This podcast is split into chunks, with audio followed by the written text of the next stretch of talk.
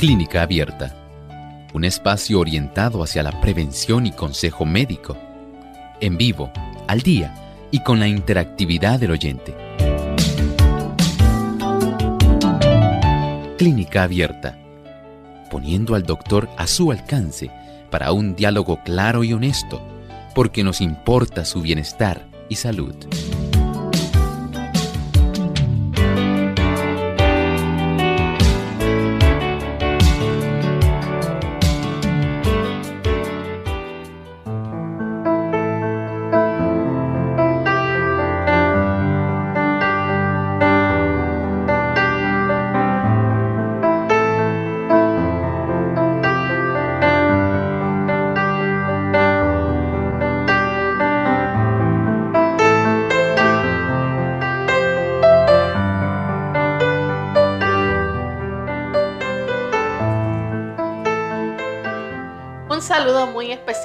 Cada uno de nuestros amigos oyentes. Nos sentimos muy contentos de poder compartir en esta ocasión con cada uno de ustedes, sabiendo que están listos ahí para disfrutar de nuestro programa, ya sea desde su hogar, desde la cocina, desde el auto, desde la oficina, donde usted se encuentre disfrutando clínica abierta.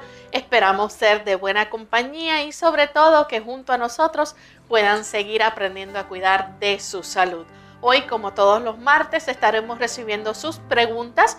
Pueden hacer sus consultas a través de la vía telefónica y también a través de nuestro chat o en Facebook. Mencionamos las líneas para que se puedan comunicar.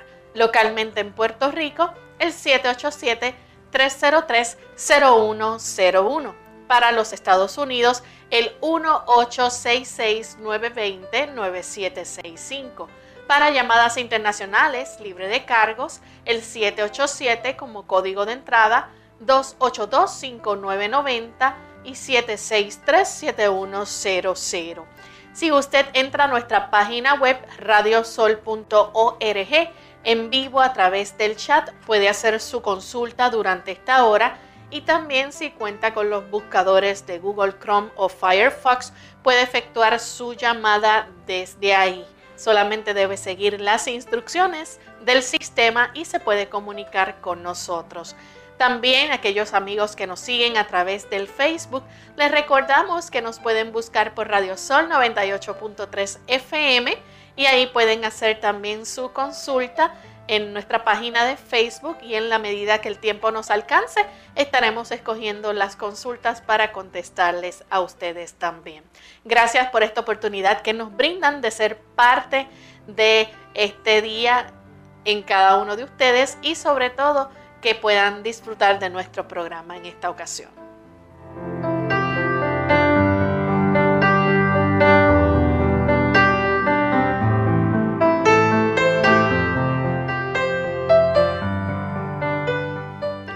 Y nos sentimos muy contentos de tener este privilegio y esta oportunidad de compartir con ustedes y me encuentro también con la compañía del doctor Elmo Rodríguez vía Zoom. Estamos conectados, así que saludos doctor, ¿cómo se siente en el día de hoy? Un saludo cordiales Lorraine, muy bien, gracias a Dios. Aquí otra vez, muy contento de estar con tantos buenos amigos en esta reunión de Clínica Abierta. Qué bueno. Y qué bueno tener esta oportunidad de, verle, aunque sea así, ¿verdad? A través de la tecnología, ya le estamos extrañando físicamente acá. Así que saludos a la familia. Bueno, queremos que comparta con, con nuestros amigos el pensamiento saludable escogido para hoy. El pensamiento saludable dice así.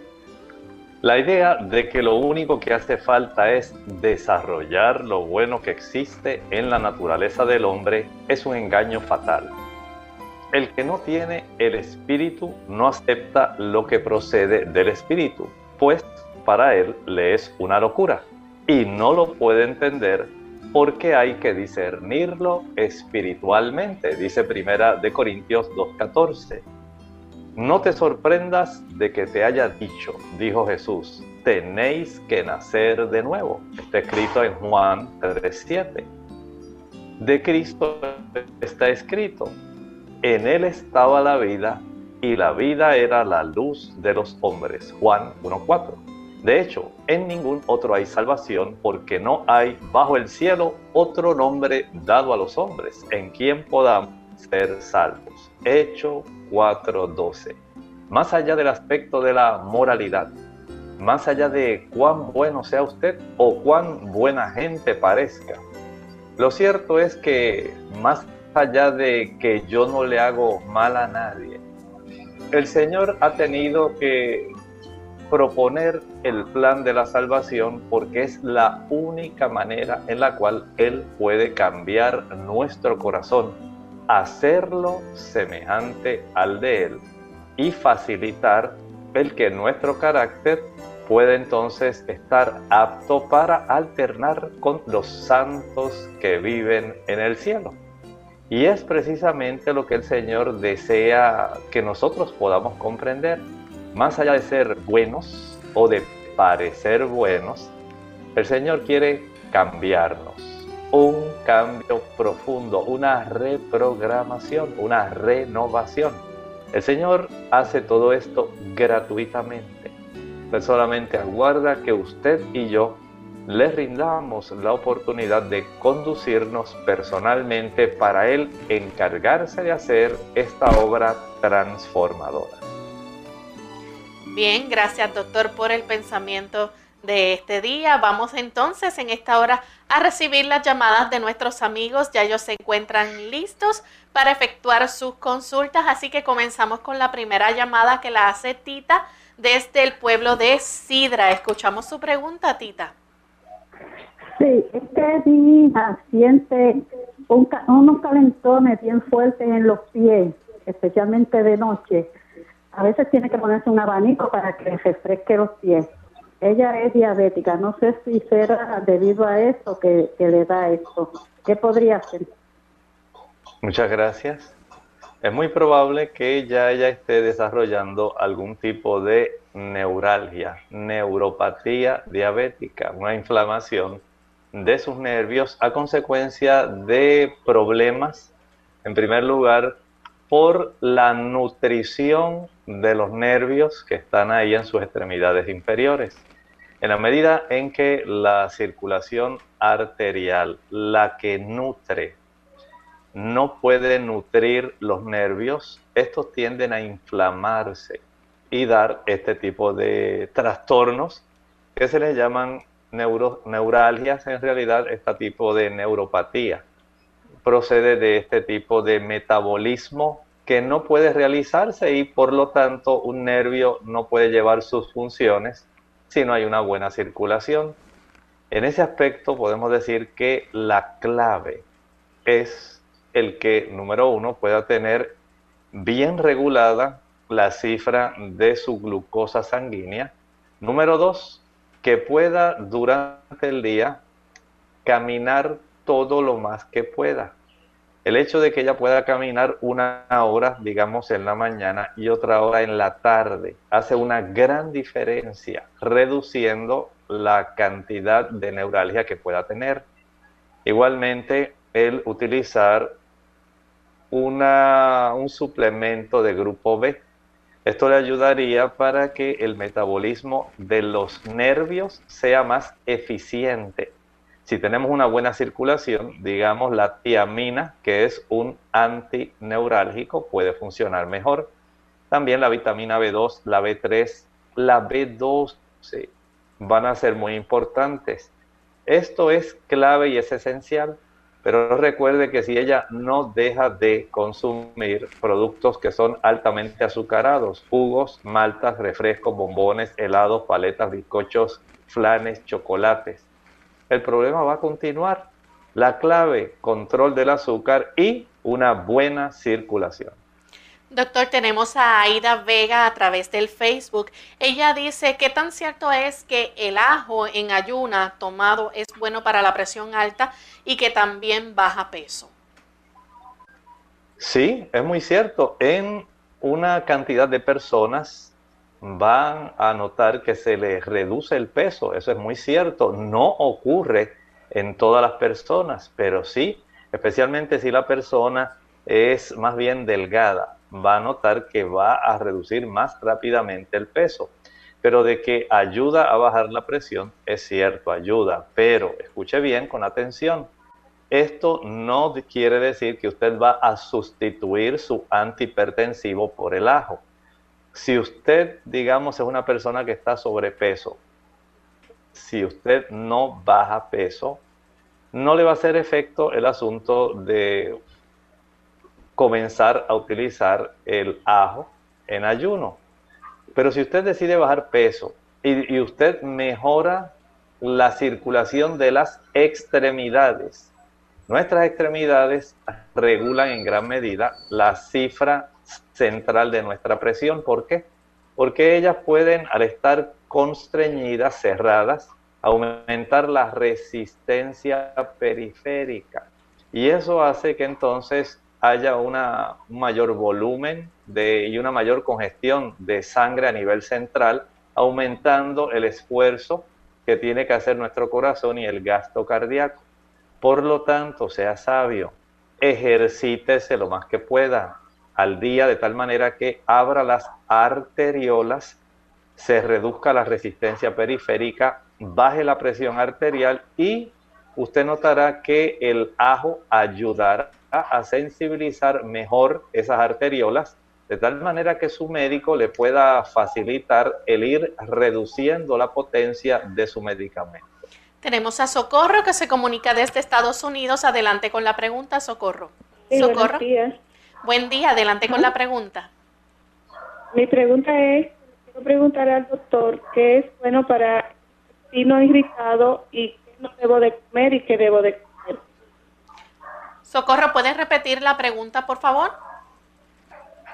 Yo estoy sufriendo, el doctor me diagnosticó con el intestino irritable. Intestino. Entonces yo estoy preguntando al doctor qué bueno que yo haría ah, naturalmente y qué sería bueno para no comer y qué comer. Muchas gracias.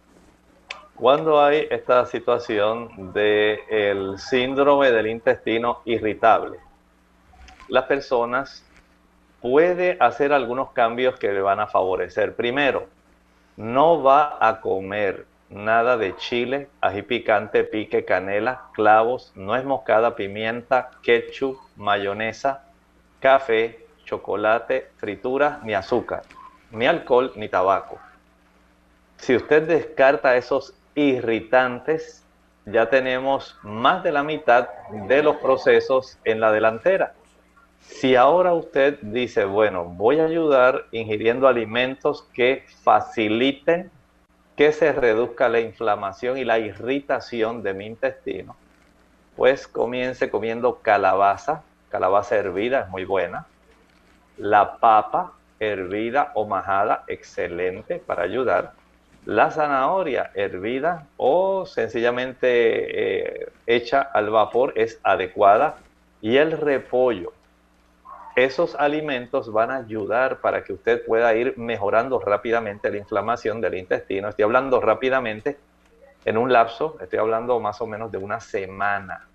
Además puede utilizar estos probióticos que se venden, bifidobacterias, lactobacilos, eh, que ayudan al microbioma. Si descartamos, como dije primero, los irritantes. En segundo lugar, adoptamos una alimentación adecuada. En tercer lugar, usamos los probióticos. En cuarto lugar, realizamos una alimentación que sea disciplinada. Desayunos siempre temprano a las 7 de la mañana, almuerzo al mediodía a las 12 y la cena a las 5. No hay meriendas. Y no se le puede ocurrir alguna idea como que voy a comerme a ver cómo me cae un productito de esos que mencioné que no debe comer. Ya una vez usted comience este tipo de situación, de esquema, trate de conservarlo. Hay muchas personas que desarrollan este problema, no tanto por el tipo de alimento, sino más bien por la cantidad de estrés y tensiones que enfrentan. De tal manera que hay que tener las herramientas para poder enfrentar las tensiones que usted vive cada día. Bien, vamos en esta hora a hacer nuestra primera pausa y cuando regresemos continuaremos entonces con más de sus preguntas. No se retiren que regresamos en breve. Artritis. Hola, les habla Gaby Zabalúa Godard con la edición de hoy de Segunda Juventud en la Radio, auspiciada por AARP. 70 millones de estadounidenses sufren de alguna forma de artritis, una enfermedad sin cura. Algunos medicamentos que se recetan implican ciertos riesgos, pero los médicos sugieren que tu propio programa de ejercicios puede reducir dos de los efectos más problemáticos de la artritis, el dolor y el cansancio. Y esto es lo que sugiere la Clínica Mayo. Antes de empezar, consulta a tu médico como medida de precaución, entonces comienza lentamente. Muévete a un ritmo lento y constante, sin rebotar. Si tienes algún dolor nuevo en tus articulaciones, detente. Toma una aspirina para reducir la inflamación. Caliéntate con una ducha o con paños y estírate. Para mayor beneficio, intenta 30 minutos diarios, pero menos tiempo también resulta beneficioso. 10 minutos tres veces al día bastan. Cuidado con excederse. Otras medidas incluyen una dieta saludable, porque el aumento de peso aumenta el estrés de tus articulaciones. Trata de relajar tu mente y tus músculos. La tensión acrecienta el dolor. No te fatigues. Conoce cuáles son tus límites y si no sientes remordimiento por echarte a dormir durante un rato por la tarde, disfrútalo. El patrocinio de AARP hace posible nuestro programa. Para más información visite aarpsegundajuventud.org.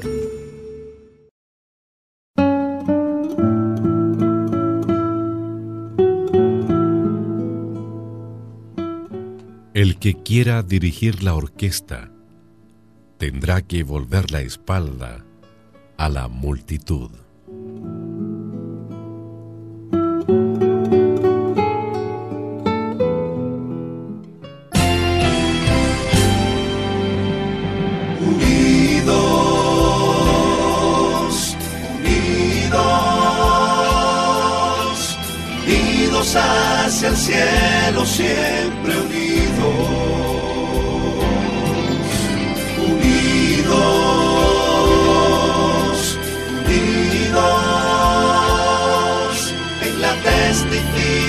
De la verdad,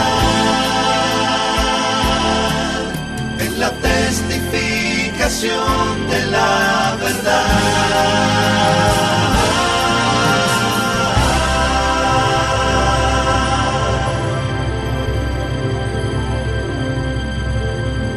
Ante el nuevo coronavirus COVID-19, debemos proteger de contagio a las personas más vulnerables, a los que tienen patologías previas, a los envejecientes y las embarazadas. El mensaje es, la vacuna eres tú. Según cómo te comportes, podemos evitar la propagación del virus. Este es un mensaje de esta emisora.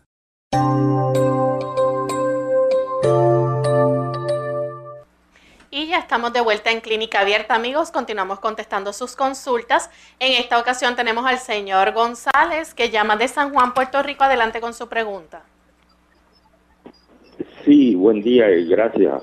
Buen día. Eh, he escuchado a través de radio de un médico decir que la máscara que uno usa no es para proteger del virus, porque el virus es más chiquito que una bacteria y traspasa la máscara.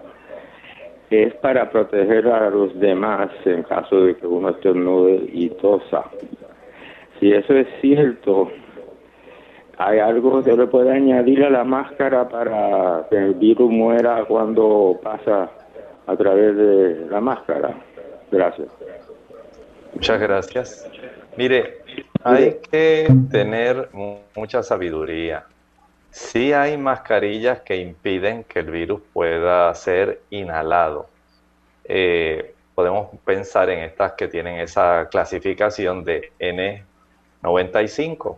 Estas, la construcción de la mascarilla es de tal forma que los poros que permite el intercambio entre el ambiente externo y el interno es muy poco.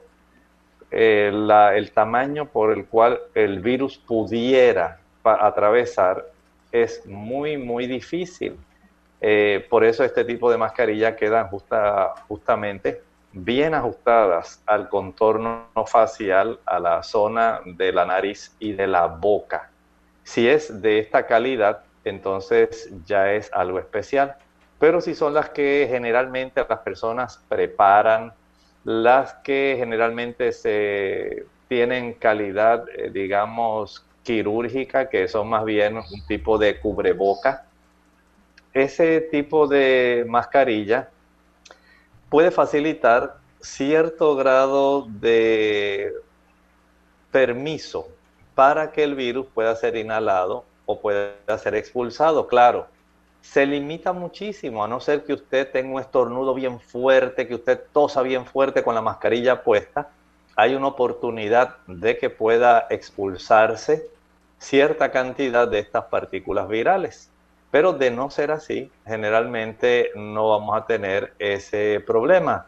Más bien podemos decir que si usted conserva el aspecto del distanciamiento y le preocupa mucho el aspecto de la transmisión, el usar esa mascarilla bien ajustadita en lugares donde usted vaya a estar próximo a muchas personas, sería lo ideal.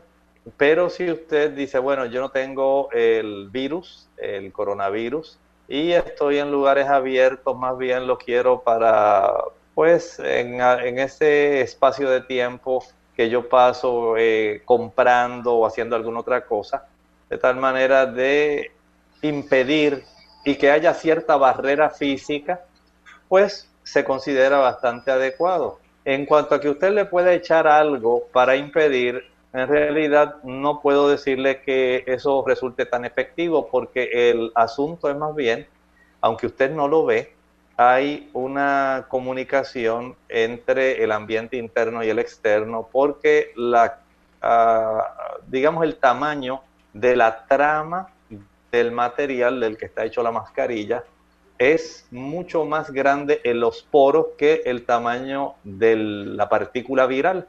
Es como, por ejemplo, algunas personas no saben, por ejemplo, que un huevo, por ejemplo, tiene poros. Y aunque usted lo ve bien sellado, él tiene comunicación eh, limitada, pero sí la hay con el ambiente interno y el ambiente externo. Esto es así. Eh, usted tiene que comprender que en ese aspecto usted hace lo máximo que puede, pero aun cuando usted le eche eucalipto, que si le eche alcohol, que si le rocía desinfectante y tantas cosas, en realidad es la trama que tiene un tipo de apertura entre las fibras que la componen que pudiera facilitar, de acuerdo al tamaño del virus, que éste pudiera ser transmitido. Tenemos a Demetria Cabrera a través del Facebook. Ella dice que tiene una amiga que tiene espolones en los dos pies y tiene problemas de tiroides dice que no sabe si tiene que ver con esto. ¿Cómo se le puede ayudar? En realidad no tiene que ver necesariamente una cosa con la otra. Más bien podemos decirle que si ella tiene este tipo de formación ósea, asumo que deben ser en los talones. Si es que la persona tiene estos espolones, porque también pueden ocurrir, digamos, en las rodillas, pueden ocurrir también en la espina dorsal en el borde de las, ah, digamos, de los cuerpos vertebrales. Pero muchas personas el que más pudiera molestarle es el que desarrolla en la planta de alguno de sus pies. Algunas personas lo desarrollan en ambos. Esto tiene que ver mucho con el sobrepeso y tiene también mucho que ver con el uso de tacones altos. Hay más probabilidad en que usted produzca una tracción enorme en la fascia que está en la zona plantar y esto facilite una irritación que facilita entonces los depósitos de calcio tratando de compensar el aspecto inflamatorio y se desarrolla un espuelón. Para esto, número uno, en este momento en lo que baja peso puede aplicar un tipo de almohadilla una almohadilla que en el centro tiene un espacio abierto como si fuera una dona para que el espuelón quede justamente en esa zona y no sea comprimido de tal manera que no sienta molestia y dolor. Pero eso no está curando el espuelón, solamente facilita que usted pueda hacer sus actividades. El bajar peso el sumergir los pies en el agua más caliente que pueda. Esto ayuda bastante y de ahí si la sumerge en agua fría, mucho mejor. Digamos unos 30 segundos en agua caliente, 10 segundos en agua fría, 30 segundos agua caliente, 10 segundos agua fría. Repetir unas 30 veces ininterrumpidamente. Caliente, fría, caliente, frío, caliente, frío, 30 veces. Esto va a ayudar para que usted pueda tener mejoría, pero acostúmbrese a poner algún tipo de eh, plantilla que sea acolchada, acoginada, que pueda aliviarle para que usted no sienta tanto malestar en lo que usted va haciendo todos los ajustes necesarios para perder peso y evitar la inflamación. De hecho, una dama debe utilizar un zapato más bajito, como una plataformita, eh, no exactamente plano, pero una plataforma para que se sienta más cómodo en esa zona. Y hay un tipo de suplemento llamado Picnogenol que pudiera ayudar a reducir la inflamación de ese espuelón. Tenemos a Mercedes que nos llama de la República Dominicana. Adelante, Mercedes. Sí, buenos días. Buen día. Yo estoy llamando porque hace un tiempo me diagnosticaron ovario poliquístico y lo que me indicaron fue usar pastillas anticonceptivas. Pues resulta que yo duré tres meses sana, pero después la, la paré y aún así la administración me llega, me dura un mes, tres semanas y después se me quita y me dura hasta seis meses sin llegarme y después vuelve otra vez y me da con mucho dolor y así dura muchísimo sin que se me quite. ¿Qué puedo hacer con eso? Gracias. Bueno, por, por lo menos lo que le voy a decir le puede ayudar a reducir la inflamación, no cura los ovarios poliquísticos. Y es el uso de la prímula, el aceite de prímula. Viene en cápsulas. Estas cápsulas traen el aceite de esta planta que también se le conoce como onagra y también se puede adquirir, digamos, en su país bajo el nombre de Evening Primrose Oil. Se escribe Evening Primrose Oil. Y este tipo de producto ayuda para reducir la inflamación y la molestia que ocurre durante el periodo menstrual en las damas que tienen ovarios poliquísticos. Recuerde también el aumentar el consumo de semillas de girasol, el consumir una mayor cantidad de aguacate y muy, muy adecuado el que usted pueda ejercitarse diariamente una hora, hora y media. Esto va a ayudar para que haya una mejor eh, reducción de las molestias y usted pueda observar una mejor, digamos, calidad de eh, periodo menstrual. Recuerde también verificar la cifra sanguínea de su vitamina D. Bien, la próxima consulta la hace el señor Torres de Arecibo, Puerto Rico. Adelante, señor Torres. Sí, buenos días. Eh, eh, habla señor Torres de Arecibo. Es que mi hija ha tenido en varios episodios eh, este año inflamación de divertículos. Estuvo hospitalizada hace dos semanas el médico, eh, los estudios que le hicieron, diagnosticaron que tiene una posible perforación. Mañana le van a hacer un, una colonoscopía y queremos saber este si hay algún tratamiento que ella pueda ir tomando a ver si es posible que no tenga que pasar por este tipo de operación. Escucho su respuesta, muchas gracias. Gracias. Mire, el que ella se haga este estudio mañana es muy, importante, porque si hay alguna perforación, esto facilita que haya comunicación entre el intestino y la materia fecal y la porción que tiene que ver con la cavidad del abdomen. Y eso puede facilitar el desarrollo de una condición muy seria que requiere hospitalización se llama una peritonitis. Por eso el que ya se someta al estudio puede ser muy revelador porque puede ayudar para que esto ocurra. Hay que tener en cuenta que sí pueden desarrollarse estas complicaciones si se facilita la inflamación de esos pequeños bolsillos o saquitos que se llaman los divertículos. El, nosotros evitar el estreñimiento es esencial en esto. Eh, una de las cosas que más estriñe es el consumo de carne.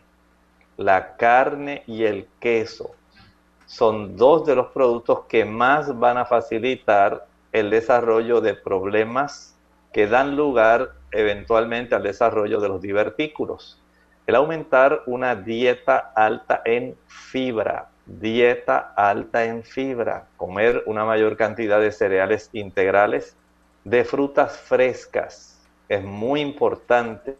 No estoy hablando de cosas licuadas, usted necesita tener fibra que esté en cantidades más grandes, en hilachas más grandes, como cuando usted come un mango, como cuando usted mastica un tallo de apio.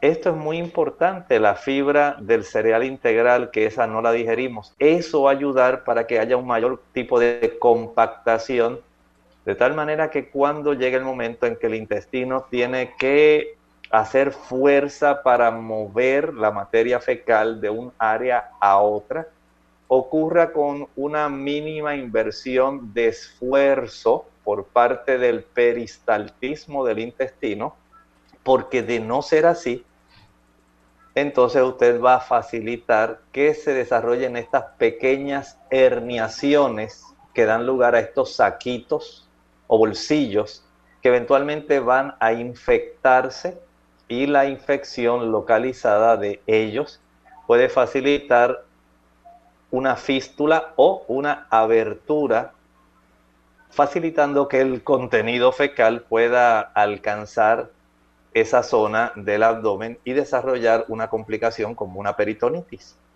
Que tome mucha agua, por lo menos 3 litros de agua al día. Aumentar el consumo de fibra, evitar el queso, evitar el yogur, Evite también el uso de la carne de cualquier tipo, aunque sea pescado. Esto le va a resultar muy efectivo para que pueda tener una gran mejoría. Tenemos a Ros Eros. Ella pregunta, ¿qué beneficio provee la B6 y la B12? Ambos productos van a facilitar que haya un mejor metabolismo número uno de la glucosa, ambos. Es muy importante en esto también ambas van a facilitar que haya un mejor eh, metabolismo de las proteínas. Así que ya tiene dos funciones que son muy específicas. Número tres, va a ayudar para que haya una buena, por lo menos de parte de la B12, una buena capacidad para que podamos tener glóbulos rojos de buen tamaño. También va a ayudar para que haya una buena transmisión de los impulsos nerviosos y va a facilitar que las personas eh, tengan en todo el aspecto de su sistema nervioso la capacidad de poder llevar los mensajes adecuadamente. Desde el punto de vista de la B6, vamos también, además de facilitar el metabolismo de la glucosa y la proteína, va a tener un efecto eh, sumamente importante también a nivel de nuestro sistema nervioso central y de un control muy adecuado también de nuestro sistema circulatorio. Ver entonces que ambas vitaminas, eh, como se les conoce como cofactores, no estamos diciendo que ella sola pueda funcionar. Las vitaminas ayudan en los procesos metabólicos de los macronutrientes, proteínas, glucosas, eh, los ácidos grasos, y desde ese punto de vista podemos decir que gracias a su intervención, entonces se tienen procesos más efectivos y son necesarios. Por eso el Señor llenó principalmente los cereales integrales de la presencia de estas vitaminas del grupo B y también ha dado abundancia también de otros tipos de legumbres y de vegetales para ayudarnos a alcanzar esa necesidad.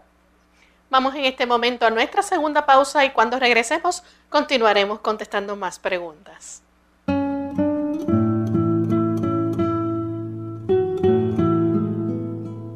La derrota puede ser pasajera.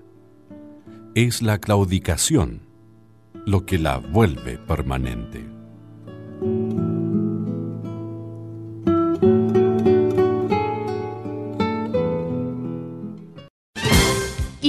Las enfermedades de este órgano son por lo general asintomáticas. Debajo de las costillas del lado derecho es necesario actuar de forma inmediata.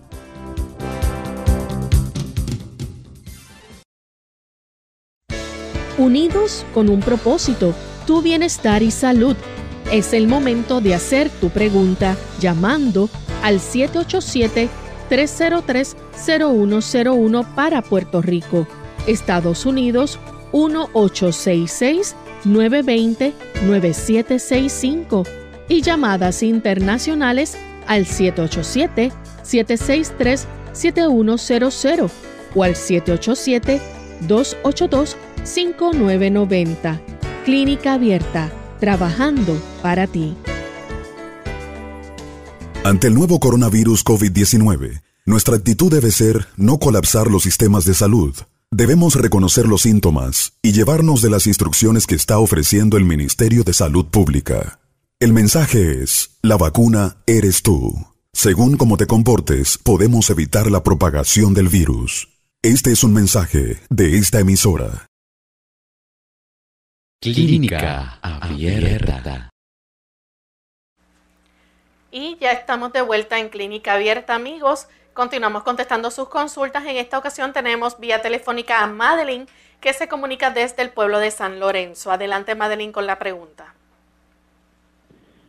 Quisiera saber si puedo hacer el caso de que tengo problemas que se dan sobre la nariz, la eja y el labio del lado izquierdo después de haber tenido así una parálisis facial, esto me repite frecuentemente, y qué puede hacer para una sensibilidad aguda. Gracias. Doctor. Exactamente. Si fuera tan amable en repetirla, porque no la estaba escuchando. ¿Está en línea? No la tenemos en línea. Bien, vamos a continuar entonces con la siguiente consulta. A través del Facebook tenemos a Maribel Alavé Cuestas. Dice que el perro la mordió hace unos tres años atrás, fue al hospital y le hicieron la limpieza correspondiente. Pasó el tiempo y cicatrizó, pero dice que a ella le gusta tejer y siente un dolor en el antebrazo donde sufrió la mordida y le da punzones. ¿Le duele? ¿Qué usted le puede aconsejar entonces para calmar este dolor? Muchas gracias. Podemos aconsejarle que ella pueda friccionar con hielo sobre esa zona. No sabemos cuán, digamos, violenta pudo haber sido la mordida y pudiera haber seccionado algunas terminaciones nerviosas eh, que pudieran entonces estar facilitando este problema que ella presenta en este momento. La fricción con hielo sobre esa zona es muy clave, tratando de ayudar para que este tipo de problema se pueda reducir. Si ella puede colaborar friccionándose, no estoy diciendo aplicando una bolsa de hielo, no estoy diciendo eso, va a friccionar con un cubito de hielo sobre la zona donde ella siente ese dolor. La siguiente llamada la recibimos del señor Ángel. Él se comunica de Bayamón, Puerto Rico. Adelante, Ángel. Hola, buenos días. Buen día. Eh, hace como un mes yo tuve un evento de de un dolor que se me pegó en la en el estómago y a los tres días acudí a una sala de emergencia, me hicieron un CT y apareció que tenía que, que tenía una embolia en el vaso que lo había reventado. Pues eh, me tuvieron un día eh, adicional, me consultaron cuatro médicos y me dijeron que eso era bien raro, que nada se podía hacer. me dieron el quiz para evitar los coágulos y con eso estoy. Yo quisiera que el doctor me diera un consejo y que me diga qué atenerme y cuál es la importancia del vaso, porque la verdad que no tengo orientación. Muchas gracias. Mire, el vaso tiene funciones muy importantes desde el punto de vista de nuestro sistema hematopoyético y también desde nuestro punto de vista del sistema inmunológico.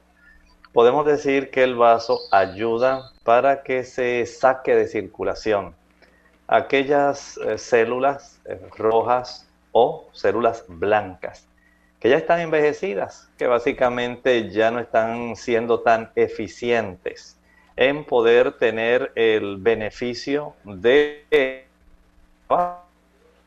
el cuerpo ya facilita que se puedan sacar de la circulación, pero también podemos decir que desde otro punto de vista, el ayudar para que nuestro sistema inmunológico pueda filtrar, digamos, un líquido especial que tenemos, además de la sangre arterial y la sangre venosa, tenemos el sistema linfático y ese sistema linfático va a transportar una serie de sustancias muy importantes, pero también puede facilitar el que se puedan eh, eliminar aquellas células blancas que ya no son útiles y puedan eh, reutilizarse en gran parte sustancias que componen estas células o su contenido, al igual que las que componen a los glóbulos rojos. Cuando una persona sufre con usted este tipo de situación que es rara, no es algo. Eh, sí entendemos, por ejemplo, que las personas que han sufrido fuertes golpes en el vaso sí pueden tener mucha inflamación. Aquellas personas que sufren accidentes automovilísticos, eh, en muchos casos que se han golpeado contra algún objeto en esa área del abdomen izquierdo alto, son las que tienen una mayor probabilidad de sufrir de este tipo de problema.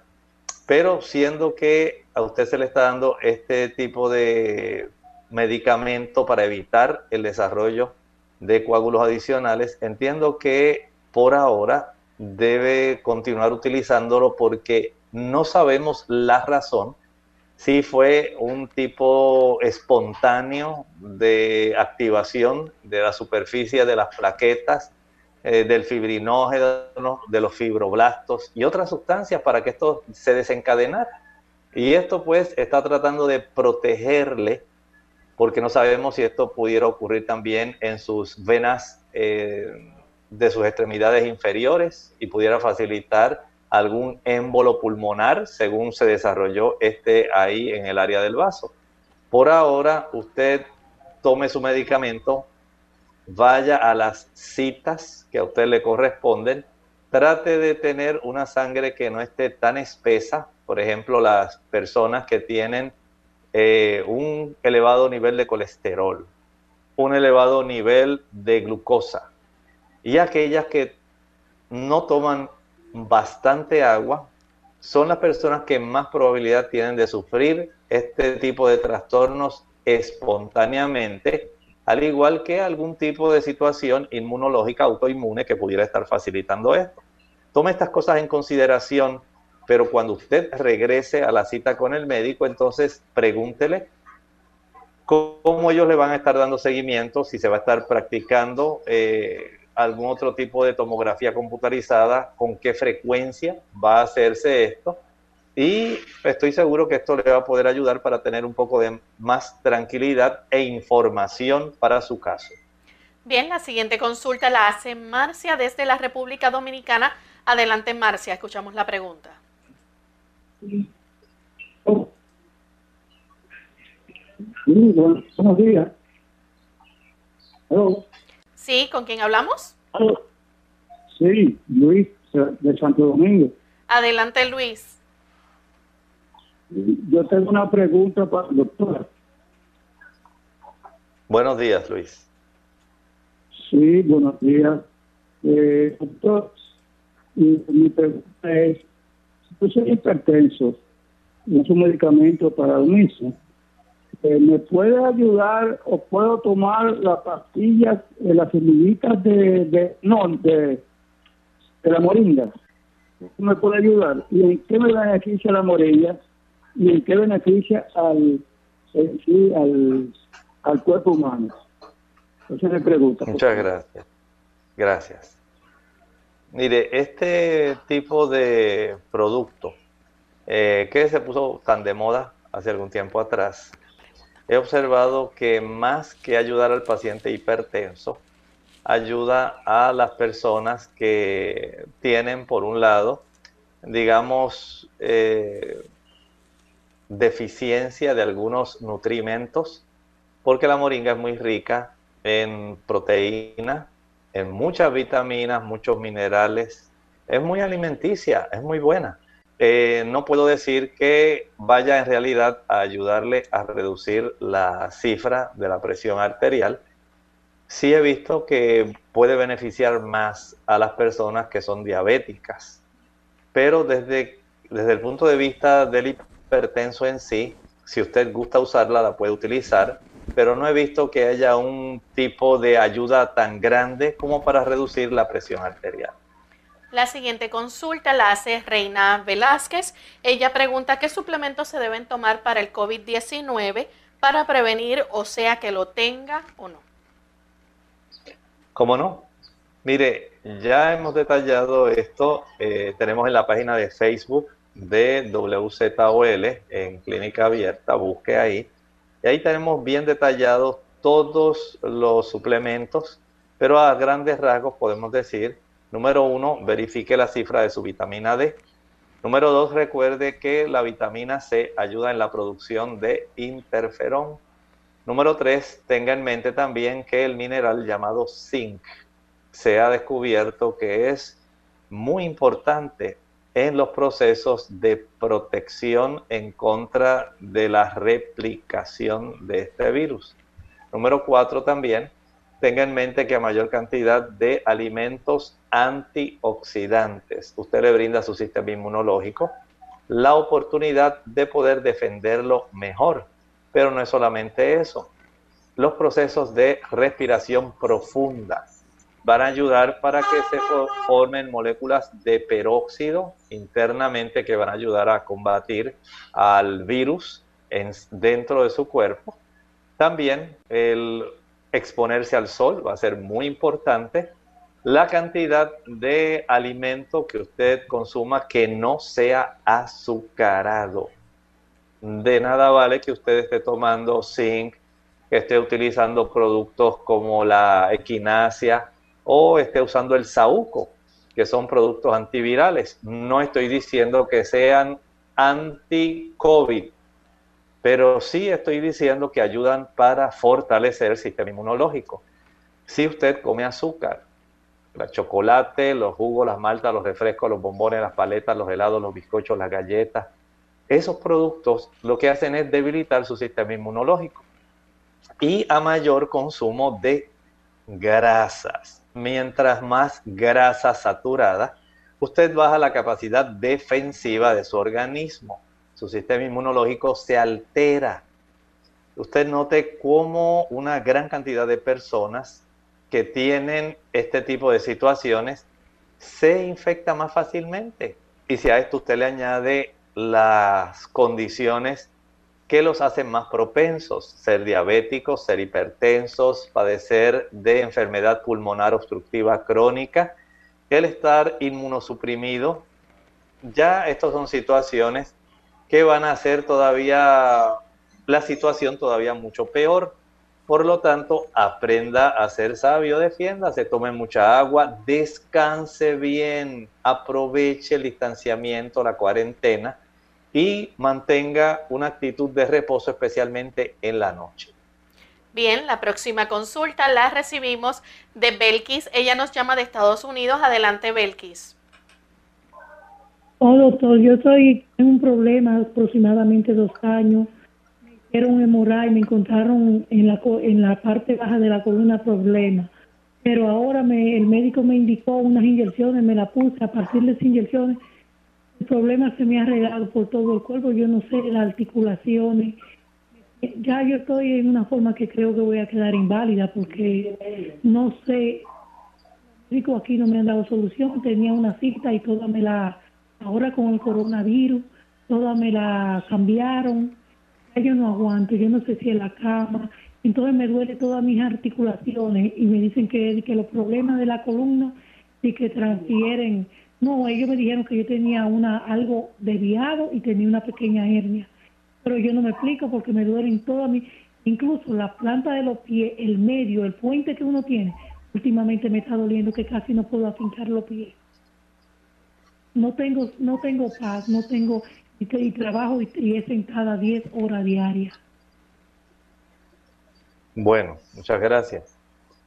En su situación, entiendo que es clave la comunicación que usted tenga con su neurólogo. Esto es muy importante porque es necesario saber específicamente cuál es el diagnóstico que él le dio, qué era lo que le estaba sucediendo, qué ha facilitado todo este tipo de situación, si además de la compresión, digamos, de alguna raíz nerviosa o algún disco, hay también una afección que no ha podido ser corregida que está facilitando el problema, pero como ellos dicen, esto tal vez sería eh, en las extremidades inferiores y no tendría que ver en todo el cuerpo. Yo entiendo que hay que recabar más información hablando con el neurólogo. Hay que determinar qué otros estudios ellos le han hecho que pudiera darnos una mayor información para poder ayudarle.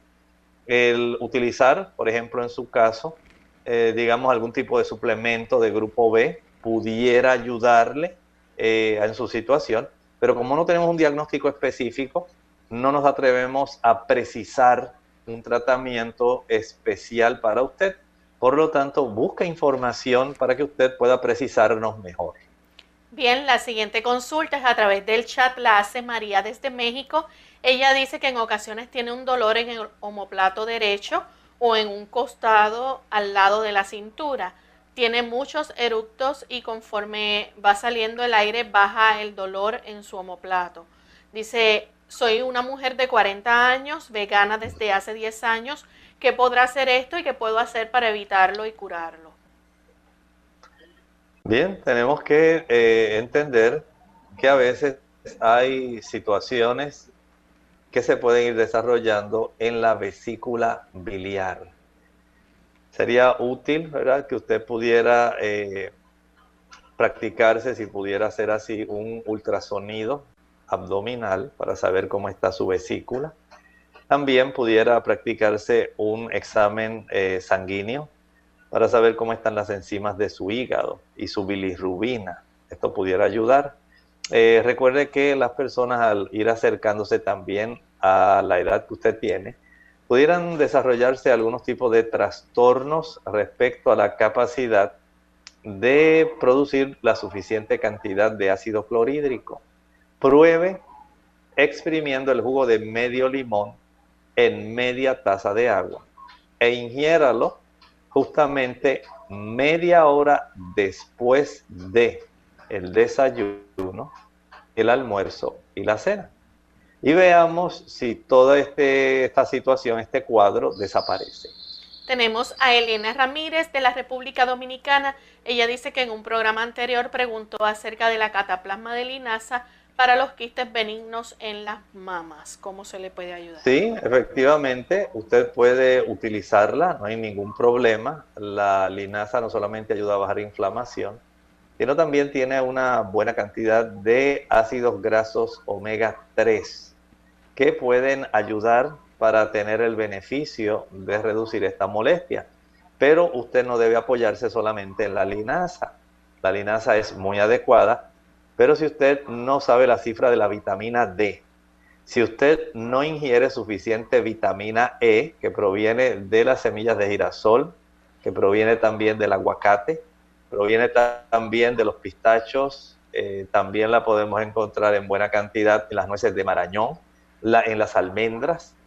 La ausencia de una suficiente cantidad de vitamina E puede facilitar esto. También puede haber cierta necesidad de aumentar el consumo de carotenoides. Los carotenoides se encuentran, por ejemplo, en la espinaca, en el mango, en la calabaza.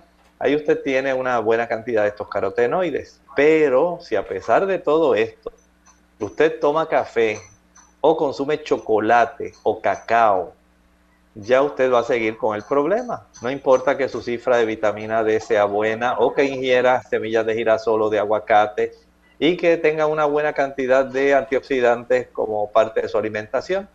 Si usted toma café o usa chocolate, va a continuar con el problema de los quistes. Bien, la próxima consulta la hace Jeffrey Rosa de la República Dominicana. ¿Qué se le puede aplicar o qué prácticas serían convenientes para un niño de 14 meses debido a un empeine que le causa picazón en la piel, específicamente en la espalda, la ingle y en el lado izquierdo y derecho de las costillas? Lo más fácil que puede hacer es añadir en media taza de agua tibia una cucharada de vinagre. Con esa solución eh, va a empapar una gasa. Esa gasa la va a utilizar para friccionar suavemente sobre esa área. No es el propósito irritarlo, más bien es facilitar que pueda desaparecer el empeine. Pero si usted nota que en un lapso de dos semanas no desaparece, que aumenta o que se torna más rojiza la zona o sigue saliendo el empeine, llévelo al médico, a su pediatra, para que le haga una evaluación general. Bien, ya hemos llegado al final de nuestro programa. Agradecemos a todos los amigos por las consultas que han realizado. A aquellos que no tuvieron la oportunidad, les invitamos para que el jueves se comuniquen con nosotros. Estaremos nuevamente recibiendo consultas. Mañana estaremos compartiendo con ustedes un tema sumamente interesante y queremos dejarles entonces en esta parte final con esta corta reflexión. En la segunda epístola del apóstol Pedro, en el capítulo 2. Dice aquí que hay también unas razones muy importantes para que nosotros aprendamos de la escritura. Dice, sabe el Señor librar de tentación a los píos y reservar a los injustos para ser atormentados en el día del juicio. El Señor no ha determinado que unas personas van a ser salvas y otras van a perderse. No, Él no tiene deseo de que unos vayan al infierno y otros vayan al cielo. Él quiere que todos vayan al cielo. Pero nosotros determinamos mediante nuestra libre elección, mediante nuestra voluntad, en qué lugar estaremos. Si usted se ha decidido por Él, dice aquí, el Señor lo va a preservar para ese momento pero si usted no acepta la benévola oferta de la vida eterna, lamentablemente usted tendrá entonces que enfrentar el no estar en la presencia de Dios y estar entonces con aquellos entes que no quisieron hacer. Y está destinado a la destrucción. Usted tiene la opción. Acepte al Señor por su bienestar eterno.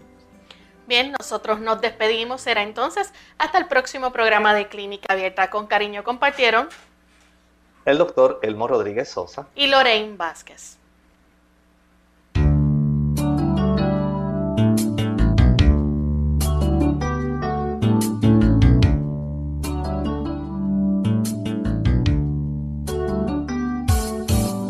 Clínica Abierta. No es nuestra intención sustituir el diagnóstico médico. Antes de poner en práctica cualquier consejo brindado en este programa, usted debe consultar con su médico. Hasta la próxima.